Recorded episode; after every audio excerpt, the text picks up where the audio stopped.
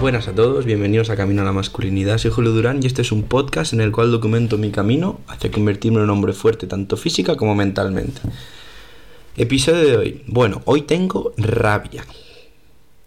Y alguno va a pensar que soy un friki o que soy un demasiado exagerado y alguno incluso se enfadará.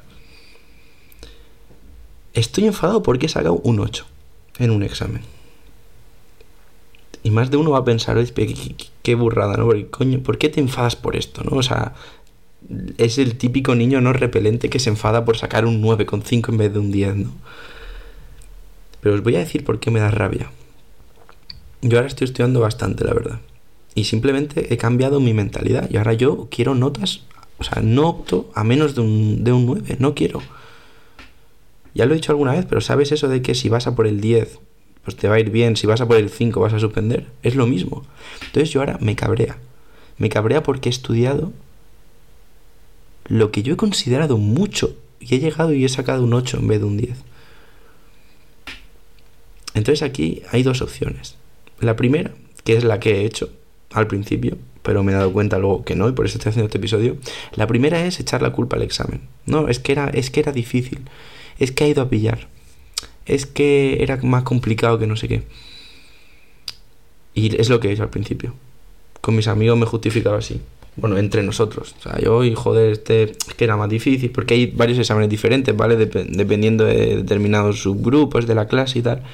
Y lo típico, bueno, con algún amigo hoy, pues es, es que el nuestro era más difícil, no sé qué. Bueno, ¿sabéis lo que es eso? Excusas. Y todas las excusas son mentira. ¿Cuál es la moraleja? Puede que fuese más difícil. Pero la segunda opción es la de decir, vale, ha sido difícil, vale, ha ido a pillar. Pero si hubiese estudiado más, no me habrían pillado. Por lo tanto, ¿qué es lo que ha pasado aquí? Me ha faltado estudio. Por lo tanto, ni excusas ni mierdas. Hay que asumir que no has estudiado suficiente.